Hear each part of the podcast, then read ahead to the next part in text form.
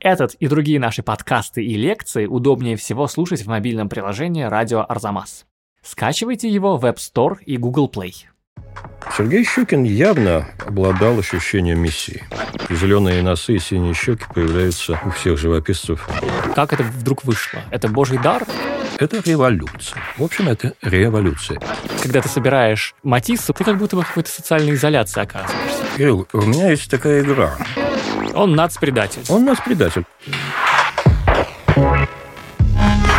Здравствуйте! Вы слушаете подкаст «Зачем я это увидел?». Это подкаст об искусстве и о лучших выставках в России и мире, который Арзамас делает совместно с Unicredit банком и MasterCard. Меня зовут Кирилл Головастиков, я редактор сайта Арзамас, и в этом подкасте я беседую с замдиректора Пушкинского музея по научной работе и профессором Европейского университета в Санкт-Петербурге Ильей Доронченковым. Здравствуйте, Илья Скольдович. Здравствуйте, Кирилл.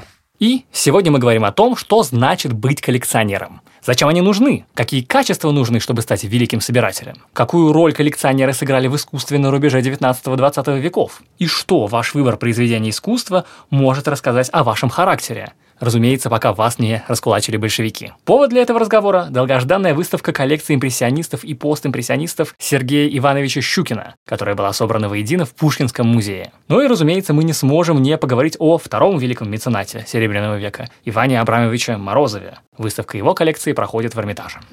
Своей покровой скажу, что мы пишем этот подкаст, когда выставка в Пушкинском еще не открылась, но вы-то, конечно, видели что-то там. Кое-что видел, но еще не все. Расскажите, что видели, какие впечатления первые? Ну, от монтирующейся выставки вообще впечатления очень адреналиновые. Впечатления замечательные у нас были коллекционеры, потому что когда вещь видишь заново на новом месте, под новым углом, то ее качество особенно бросаются в глаза, если эта вещь действительно хорошая. У меня было впечатление несколько дней назад вот такое, когда я вхожу в пустой зал, а на стене висит только розовая мастерская Матисса. Вот эти невозможно. Ну вот это интересный аспект, потому что в целом работы Щукина и Морозова разделены между главным образом Пушкинским и Эрмитажем. Казалось бы, это вещи, которые человек, живущий в столицах, знает и видел, что выставка, составленная по принципу коллекция конкретного коллекционера может дать нового, если ты это все это уже видел и знаешь. Кирилл, у меня есть такая игра. Она родилась, когда я увидел новую экспозицию, уже не новую, но для ленинградцев и петербуржцев все еще не очень привычную экспозицию в главном штабе когда с третьего этажа Зимнего дворца, где раньше висела французская живопись от Моне до Пикассо и дальше, эти вещи были перенесены в заново отреставрированный корпус. И более того, к картинам импрессионистов из московских собраний Щукина и Морозова по воле хранителей были добавлены картины из трофейных немецких коллекций. Ну, на волне mm-hmm. перестройки из спецхрана особого фонда Эрмитажа были вынуты частные собрания немцев, которые после войны оказались у нас и не были возвращены в Германию поскольку их обладатели так или иначе сотрудничали с режимом. Я, приводя туда людей, прежде эти залы не видевшие, говорю, «А теперь, пожалуйста, выберите у меня вещи, которые купили Щукин и Морозов. В зале Клода Мане, например. Имея в виду, что Щукин и Морозов выбирали абсолютно эталонные, великолепные вещи. Все-таки импрессионисты создали очень много был у них период, к счастью, когда их начали покупать, на них появился рыночный спрос, но это означало одновременно, что они производят очень много и довольно неравномерного. И вот отличие, прежде всего совокупное отличие наших двоих купцов московских, предпринимателей, это в том, что у каждого из них был снайперский точный взгляд, который позволил им, им отобрать вещи экстра-класса. То есть правильно я понимаю, что слово коллекционер для нас видится главным образом сбор, да, собирательство, да, но для вас важнее отбор скорее. Конечно, выбор, безусловно. У нас интерес к причинам выбора, к воле выбирающего и к результату. Результат тот, что, как в случае с Щукиным и Морозовым, список имен, которые коллекционировали эти два человека, пересекается, если не совпадает. А результат совершенно другой. То, чего я жду от этих двух выставок, это то, чтобы я наконец-то научился понимать, это картина Щукина, это картина Морозовой. Я бы описал разницу так. Щукинские вещи, как правило, радикальны. Морозовские вещи гармоничны. Они могут быть написаны одним и тем же художником и изображать один и тот же мотив, как, например, Сезановские пейзажи горы Сент-Виктуар. У Щукина это почти абстракция. Мы должны гору из мозаики мазков вычленять. Морозова это уравновешенный пейзаж, увиденный как бы с птичьего полета. Но, с другой стороны, именно Морозову принадлежит, может быть, самый парадоксальный сезон в русских коллекциях, э, так называемый «Голубой пейзаж», который сейчас находится в Эрмитаже. Вот в общем, незаконченная картина, когда Сезанн останавливается на той точке, которую он считает достаточной. А зрителю хочется, чтобы живописец еще подошел и подмалевал проступающий сквозь краску фон и грунт. Дело в том, что это различие, оно очень тонкое и не всегда заметное. У Морозова и Щукина два курильщика. Морозовский, может быть, мы можем сказать, что он более уравновешенный и спокойный, потому что это конусообразная фигура, погрудная, человека, опирающегося на стол, а щукинский курильщик взят в полный рост на табуреточке, он тоже опирается на стол, но вся эта конструкция более сложная, более готичная и потенциально более динамичная. Но тут, опять же, важно вовремя остановиться, потому что радикализм и традиционализм этих двух собирателей очень условный. Щукин и Морозов прекратили пополнять свои коллекции в 1914 году, с Первой мировой, когда русские банки перестали переводить деньги в Европу. В 1918-м, после большевистской революции, собрания были национализированы, а в 20-е годы объединены в единый государственный музей нового западного искусства.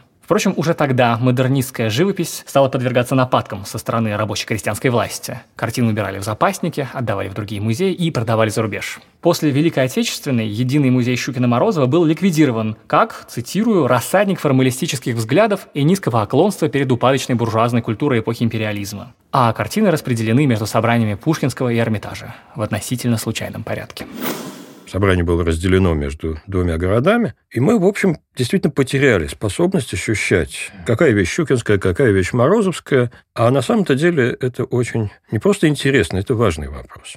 Почему это важно? Вот получается, что если какой-то великий коллекционер, по-вашему, создал большую значимую коллекцию, да, то она становится больше, чем сумма частей, да? Совершенно верно. Давайте еще добавим к угу. этому, что искусство, которое собирал Сергей Иванович Щукин, Иван Абрамович Морозов, но сейчас мы говорим о выставке Щукина, это было искусство все еще живое, актуальное, и то, что для нас уже незыблемая классика, допустим, Клод Мане, угу. или Ренуар, или Дега, в ту пору, когда Сергей Иванович начал свои приобретения в 1898 году с картин Мане, Писаро и некоторых других художников этого поколения, это было искусство актуальное. Мастера в большинстве своем были еще живы или стали уходить в мир иной просто, что называется, на глазах у Щукина. И это было искусство не просто живых людей, а искусство, которое явно революционизировало видение. И поэтому привыкали к нему во всех странах мира, включая Францию, с огромным скрипом, с огромными проблемами. Оно рассматривалось как нечто, что опровергает вековые каноны красоты, а следовательно нравственности, как нечто, что приходит в твою страну извне, нечто чужеродное, следовательно угрожающее национальным основам культуры. И скандалы вокруг этого искусства французского, оно везде рассматривалось как французский импорт, французское вторжение, выходили иногда на самый высокий уровень. Ну, например, немецкий кайзер Вильгельм II, в отличие от нашего государя, Николая II думал, что он понимает в изобразительном искусстве. Он цензурировал, в общем, он должен был одобрять, как прусский король, приобретение Берлинской национальной галереи. И именно на этой почве в 1908 году разгорелся огромный скандал, который имел парламентский резонанс. А я напомню, что после войны 1870 года, когда Германия разгромила Францию, эти две нации находились в состоянии холодной злой вражды друг к другу и любые культурные контакты между ними, они воспринимались как нечто, как национальная измена. И когда директор Берлинской картинной галереи, немецкий аристократ фон Чути, покупает французскую живопись, Мане, Сезанна. Если не ошибаюсь, картина Сезанна, купленная Гуго фон Чуди, была первым случаем приобретения этого художника национальным государственным собранием. Это вызывало колоссальную... Он нацпредатель. Он нацпредатель. Это была действительно ревность э, немецких художников и ярость императора. И в этом плане это поразительно, что русские коллекционеры привыкли к этому очень непривычному, царапающему искусству как будто бы быстрее многих. Так ведь получается? Если брать В расчет хронологию наши стали собирать эту живопись немножко позднее, чем все остальные европейцы, но не критично позднее. Но, например, если мы возьмем Германию, то окажется, что в Германии количество людей, собиравших современных французских живописцев, это десятки людей, составивших довольно солидные коллекции. В очень широком диапазоне, от графа фон Кеслера до зубных врачей. В России по-хорошему, французскую живопись так имели в своих собраниях человек 12, современную французскую живопись. Последовательно их, ее собирали четверо, и эти четверо принадлежали к двум семьям. На самом деле мы получаем только коллекции Сергея Щукина и Ивана Морозова. И Сергей Щукин, и Иван Морозов – потомственные коммерсанты, что и позволило им заняться коллекционированием. Бизнес обоих семей был связан с текстильной промышленностью и торговлей. Впрочем, не только с ней. У Сергея Щукина были братья, которые занялись собиранием искусства раньше него, но он превзошел их всех. Иван Морозов был на 17 лет моложе и во много раз богаче Щукина. У него тоже был брат, приохотивший его к коллекционированию, Михаил Морозов, скончавшийся в 33 года. После революции оба эмигрировали. Щукин довольно решительно, а вот Морозов долго не мог смириться с потерей коллекции и некоторое время даже был хранителем и экскурсоводом в своем бывшем особняке. Он умер уже в 1921 году в Карлсбаде, а Щукин дожил до 81 года и скончался в 1936 в Париже. А вот сам институт коллекционера, само явление, такая фигура, коллекционер искусства, причем не коллекционер, пойду куплю э, старых мастеров по дешевке, а коллекционер актуального искусства. Насколько это новая фигура для конца 19-го, начала 20 века? В XIX веке всех затмил Павел Третьяков. Он стал модельной фигурой, и я уверен, что и для Щукина, и для Морозова. Потому что он, конечно, превратил собирательство в миссию, в миссию поддержки актуального русского искусства, потому что, ну, давайте скажем так, что передвижники были в какой-то момент авангардом русской живописи. Только мы привыкли к тому, что авангард – это цветные квадратики, а на самом деле авангард – это определенная социальная институциональная позиция. Для 1860-70-х годов жанровая живопись передвижников была не меньшим вызовом устоявшимся каноном, чем Ларионов или Гончарова для своих современников, потому что передвижники, в общем, опровергали эстетику классическую, нормативную, салонную. Так что, да, с одной стороны, появление Щукина – это некая аномалия в наших условиях. С другой стороны, есть очень существенный прецедент. Вы говорите, что у Третьякова, как у самого известного русского коллекционера, была своя миссия. Но есть ощущение, что у Щукина с Морозовым, собиравших Сезана, Ван Гога, Матисса, очень другая миссия. Тоже миссия,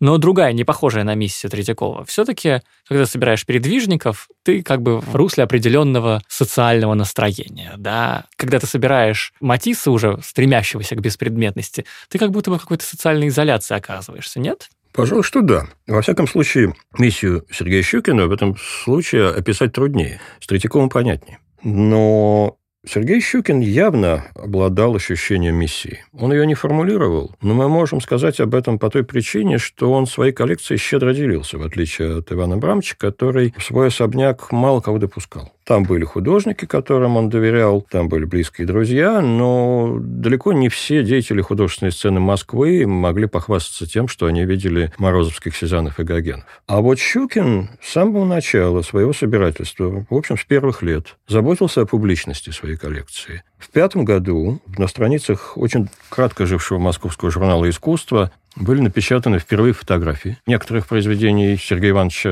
например, «Масленица» Сезанна, работы Гогена, и не только их. И тогда Карабарь написал Мстиславу Добужинскому, что вот московский журнал издает эти фотографии. И это событие важнее последних политических. Если мы учтем, что письмо датировано февралем 1905 года, через месяц после расстрела демонстраций в Петербурге, то вы поймете, какое значение художественная среда придавала этому искусству. Это революция. В общем, это революция. Это понимали. Это слово прилагалось к французской живописи даже ее противниками. Ну и вот Щукин, когда он собрал уже определенное количество, несколько десятков вещей, у него уже были и соборы Клода Мане на тот момент, самые авангардные вещи, которые существовали на парижской художественной сцене. Так вот, когда его коллекция уже стала представлять собой не разрозненные вещи, какой целостный феномен, он начал приглашать молодых живописцев, учеников училища живописи военного изотчества, которые повадились к нему ходить настолько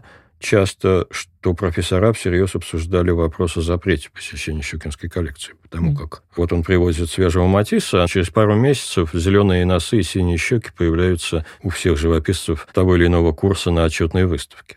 Ларионов был завсегдатаем, и если мы посмотрим, например, на каталоги ученической выставки, по-моему, четвертого года, мы увидим, что там Ларионов соревнуется с Мане. Он, например, выставил серию «Угол сарая» из 20 примерно картин, написанных «Round the Clock», начиная «Угол сарая в полночь», «Угол сарая ранним утром», «Угол сарая поздним вечером». Это издевка? Это пародия. Это пародия. Безусловно, это пародия на Рванский собор который он мог увидеть у Щукина. А потом, в 1908 году, Сергей Иванович открыл это собрание для публики, и в выходные дни ты мог записаться в книгу посетителей, по-моему, даже позвонить по телефону и записаться, и прийти в музей посмотреть. Причем, если повезло, Сергей Иванович сам отдел экскурсии. Мы все понимаем, что и Щукин, и Морозов — это большие деньги из больших фабриканских семей. Откуда у них такой феноменальный художественный вкус? Как это вдруг вышло? Это божий дар или у этого были какие-то предвестия? Это было чем-то обусловлено? Ну, Кирилл, это один из самых сложных вопросов на самом деле, потому что Москва город консервативный по своей визуальной культуре, и Сергей Иванович принадлежал, как и Иван Абрамович, к староверам. И это один из вопросов, ответ на который мы не можем сформулировать, потому что, в общем, в старообрядчестве ничто как бы не предполагает к модернизму. На этот вопрос я ответить не могу, потому что, конечно, мы можем рассуждать о некой своеобразной протестантской этике русских староверов, но она ни к чему нас не приведет. А вот если мы перейдем на какие-то индивидуальные рельсы, то, может быть, я очень боюсь психологизировать, честно говоря, потому что к психологии ты прибегаешь последний момент. Это такой последний прибежище искусствоведа, когда ты ничем другим феномен объяснить не можешь. Мы знаем, например, что Сергей Иванович потерял несколько дорогих ему людей. Это внезапная кончина жены, это самоубийство сына, причем очень такое отягощенное, когда он исчезает, и, в общем, семья не знает, что с ним происходит. Очень долгое время это самоубийство брата Ивана в Париже, который, собственно говоря, и открыл современную французскую живопись для своих старших братьев. И, конечно, на этом фоне очень соблазнительно говорить о том, что красочный Гоген или суровый Пикассо, они в той или иной степени компенсаторны. Может быть, так оно и есть, но мне в данном случае важно, что все эти художники принадлежат к авангарду художественному той поры.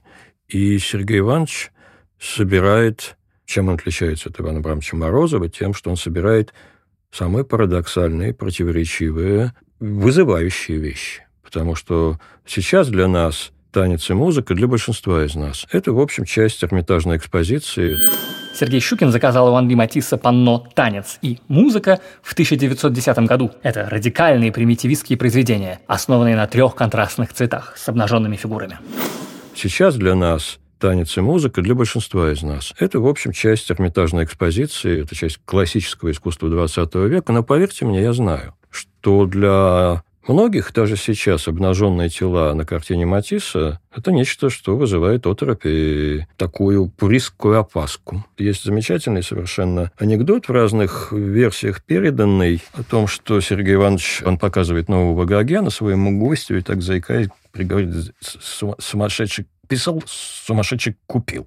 Что здесь еще существенно, и что связано, очевидно, с родом деятельности Сергея Ивановича, он же действительно миллионер. Он торгует тканями, торгует текстилем. Так вот, этот человек не нуждался в том, чтобы вкладывать деньги. Щукин не вкладывал деньги в эту картину. Он не рассматривал Матисса как инвестицию. Совершенно верно.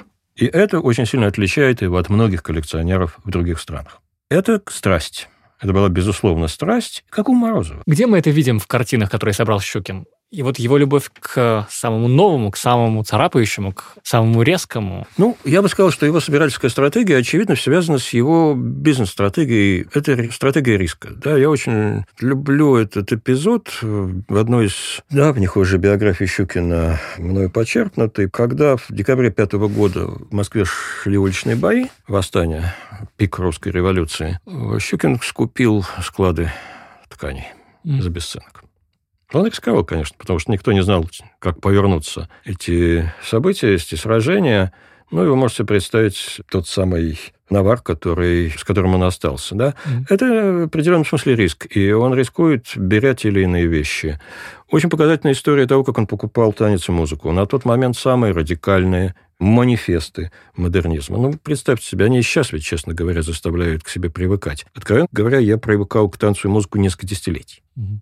Вот, кажется, я до них дорос.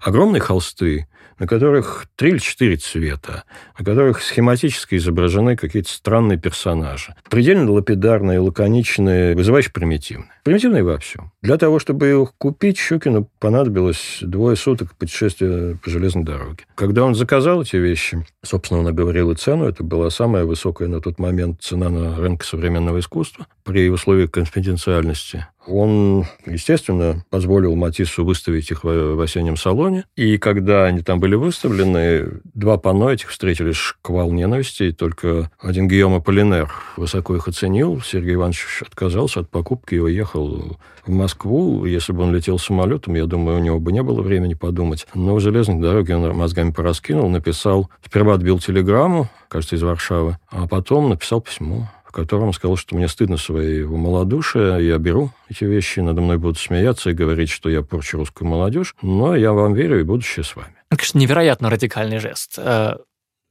взять и переступить через самого себя, собственно, переступить через свое вкусовое решение, один раз уже вынесенное, когда он уехал. Это мы знаем по свидетельствам современников, что Щукин говорил иногда, я думаю, что прав не я, а он. Он привыкал к произведениям. Здесь я хочу сделать паузу и сказать, что в приложении «Радио Арзамас» есть целый отдельный курс Ильи Доронченкова о том, как на рубеже 19 и 20 веков современное западное искусство проникало в Россию, боролось за право на существование, задавало моду и влияло на будущих русских гениев авангарда. Центральная проблема, которая связана со всеми остальными, это превращение русского искусства в искусство международное. Особенно трудным в России было усвоение Сезанна. Как это ни странно, эта группа научила русского человека видеть и понимать современную живопись. И Матисс тут оказывается, с одной стороны, стимулом, а с другой стороны, вечным укором русским художникам. Подписывайтесь на приложение «Радио Арзамас», если еще не подписались, и слушайте или переслушивайте курс Ильи Доронченкова «Приключения Мане, Матисса и Пикассо в России». Один из русских футуристов передает слова Щукина «Матиссу расписывает дворцы, а Пикассо – соборы». Обратите внимание, что речь по каждом из частей предложения, в каждой из частей предложения идет о монументальном искусстве. Mm-hmm. И вот тут мы подходим еще к одному очень интересному моменту. Дело в том, что искусство XIX века, оно тотально станковое. Оно существует э, в пространстве выставки, в пространстве частной квартиры или частного особняка. Станковую картину не желает знать о своем контексте, о своем окружении. Ты можешь снять ее со стенки, положить под мышку, отнести куда-нибудь в другое место. Она останется той же самой. И неоромантические движения XIX века, они тоскуют по интегральному искусству, по тому искусству, которое обращено ко всем, которое говорит о высоких ценностях и которое способно благотворно влиять на человеческую природу. По иконостасу или по наскальной росписи? По барочной церкви, по ренессансным фрескам, по готическим витражам. И конец XIX века как раз это время, когда не, было дано несколько ответов на вот этот вызов. В частности, вернулась мода на целостное решение интерьера, на реконструкцию интерьера эпохи Рококо. Что больше интересно для нас, это решение Набидов, вот этого Ар-Нуво, стиля модерн, когда живопись сливается со стеной, превращается в панно, и дизайнер решает одновременно и мебель, и росписи потолка, и то, что будет на стене, будет ли это гобелен или живопись, и все это должно как-то воздействовать на тебя терапевтически. И вот Матисс, например, он оказывается, при том, что мы его воспринимаем как живописца натюрмортов, портретов, станковиста, оказывается, он очень в русле вот этой тенденции. Щукин ему позволил осуществить самый радикальный проект декоративной, монументально-декоративной живописи.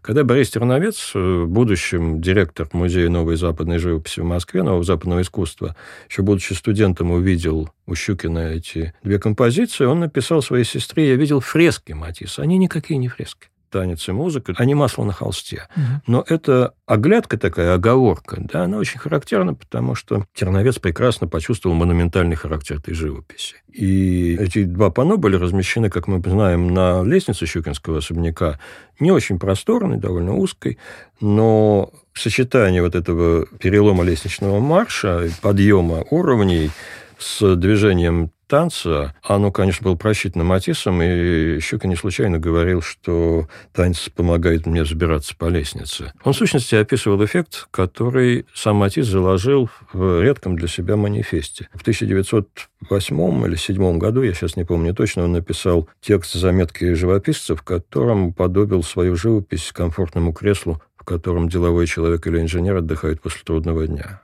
Что поразительный парадокс, потому что для нас это достаточно авангардное искусство, чтобы не называть его комфортным нисколько. А Щукин поднимался по лестнице с помощью Матисса. И вот он очень хорошо ощущал эти монументальные потенции новой живописи, когда, например, повесил плотную картину Гогена на стенах своей столовой, что позволило Якову Тугенхольду назвать эту инсталляцию иконостасом Гогена почувствовав действительно вот эту и монументальную, и духовную потенцию современной живописи, выхода для которого в социальной сфере эти художники найти не могли, а коллекционеры ощущали. Да, то есть это как бы иконостас или барочная церковь, но только для очень богатых людей, получается. Ну, немножко и только для себя, но зато это было, по крайней мере, осознанно. Давайте я вот вам какой пример приведу. Я совершенно убежден, что танец и музыка, идея заказать танец и музыку пришли к Сергею Ивановичу, когда он посмотрел на столовую Ивана Абрамовича, который дерзнул первым за очень неслабые деньги заказать ныне живущему художнику с еще не установившейся до конца репутацией целый монументально-декоративный живописный ансамбль, который должен был украсить его быт. Это «Амур и психея» Мариса Дени.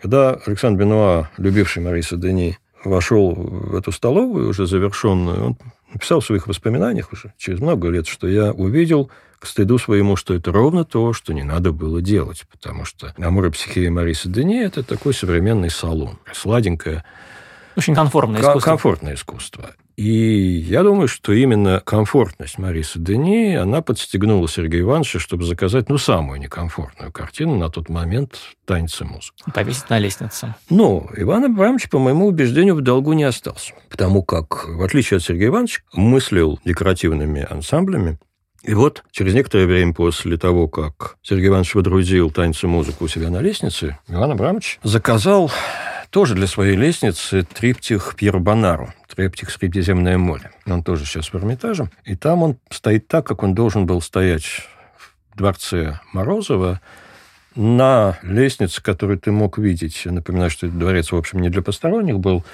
от входа между тремя массивными приземистыми квазигреческими колоннами. И там были три вытянутых холста, напоминающих японские ширмы, модную в то время художественную форму, на которых Бонар великолепно воссоздал эффект южного зноя средиземноморского с морем, ну, там, допустим, Антип, какая-то часть Лазурного берега на горизонте, и в пятнах тени, напоминающих такую тоже декоративную афишу, копшатся дети, сидят бонны или мамы, и в этом мире есть застывший покой знойного полдня, знаете, когда из тени не хочется выползать, и вообще двигаться не хочется. Ты как черепаха, который наслаждается окружающим.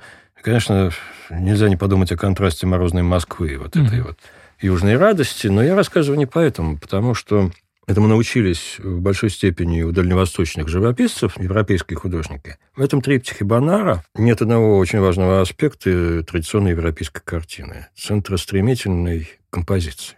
Это три самоценных композиции. Если мы их составим вместе, мы получим одну целостную. Если мы mm-hmm. разрежем их, то мы поймем, что мы можем вообще их на ленточке разрезать. Это все равно будет хорошая живопись. И вот эта потеря центричности, это очень она, радикально. Она, это очень радикальный жест, который Иван Абрамович так вот под сурдинку обеспечил для себя.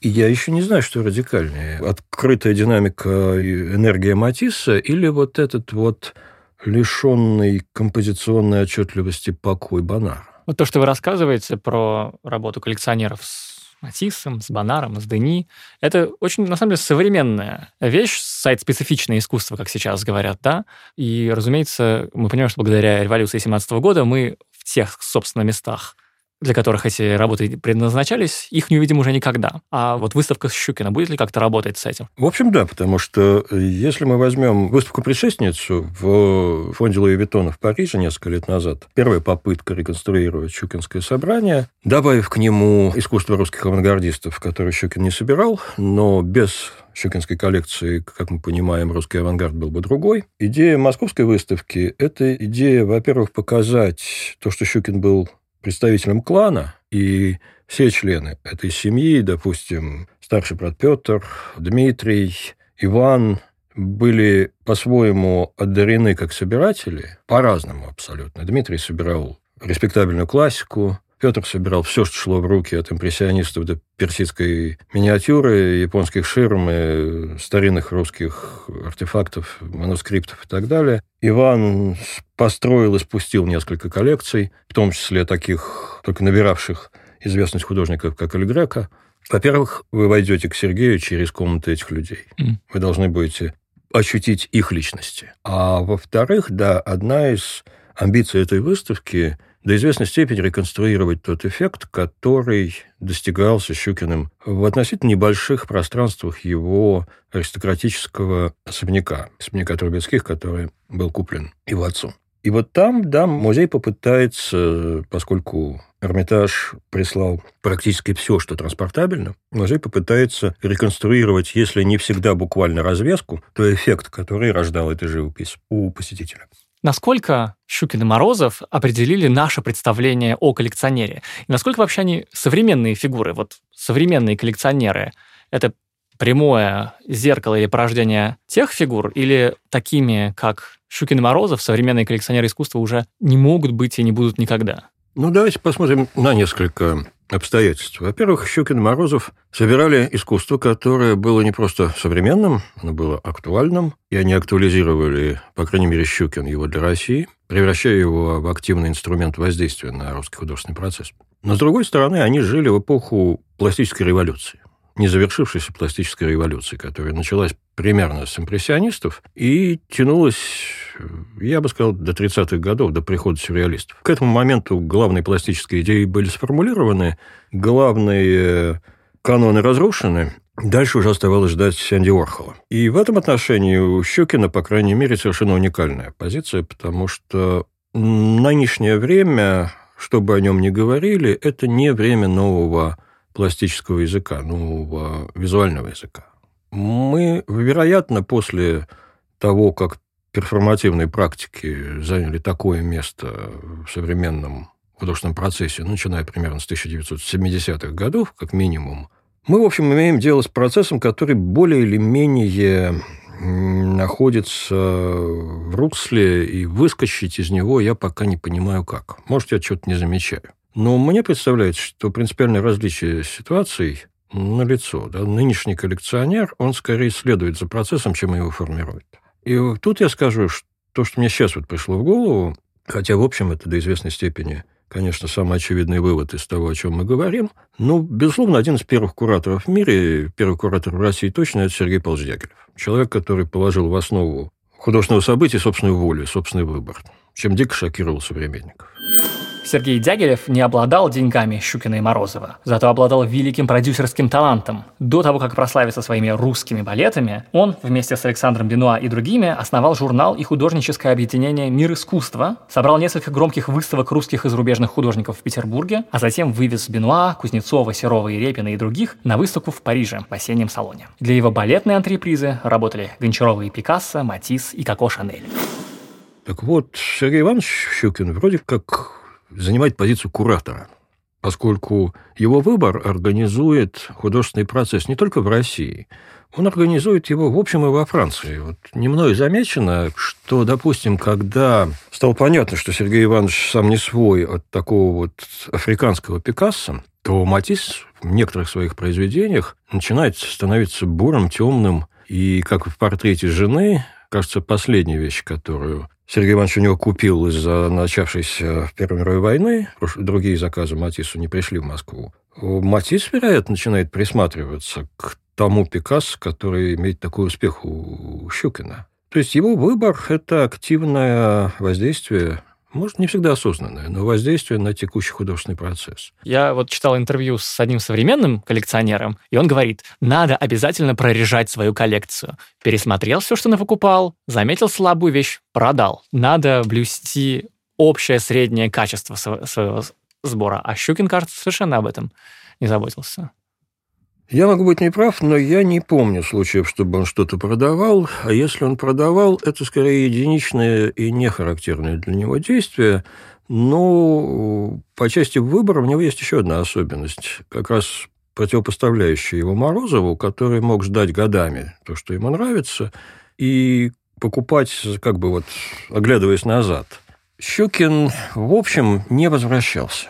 Он покупал, покупал, покупал импрессионистов, потом перестал, затем начал постимпрессионистов, потом перешел к Матиссу и Пикассо и отступил от этого принципа единственный раз, когда в 12 году его старший брат решил расстаться со своими импрессионистами, и вот тогда Сергей Иванович купил дюжину хороших холстов, в основном импрессионистов и Мариса Дени у Петра. И это была единственная такая ретроспективная покупка. А так это все серийная моногамность в области искусства. Ну, можно так сказать. Тогда, может быть, не моногамность, потому что Матисса и Пикассо он покупал одновременно. То есть, если сейчас я начну собирать картины, то мои шансы выставиться в Пушкинском музее через 150 лет в качестве знаменитого коллекционера сильно ниже, чем Щукина с Морозовым.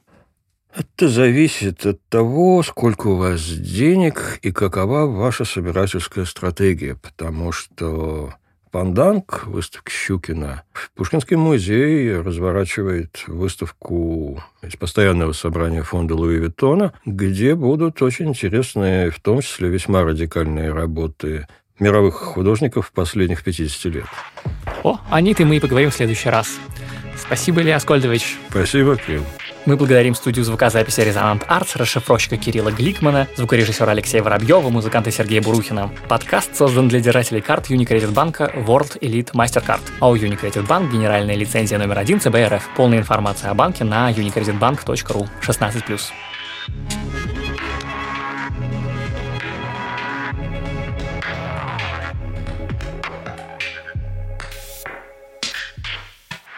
Этот и другие наши подкасты удобнее всего слушать в мобильном приложении «Радио Арзамас». Установив его и оформив подписку, вы получите доступ ко всем подкастам, курсам и другим аудиоматериалам Арзамаса, в том числе тем, которых вы не найдете больше нигде. Скачивайте приложение «Радио Арзамас» в App Store и Google Play.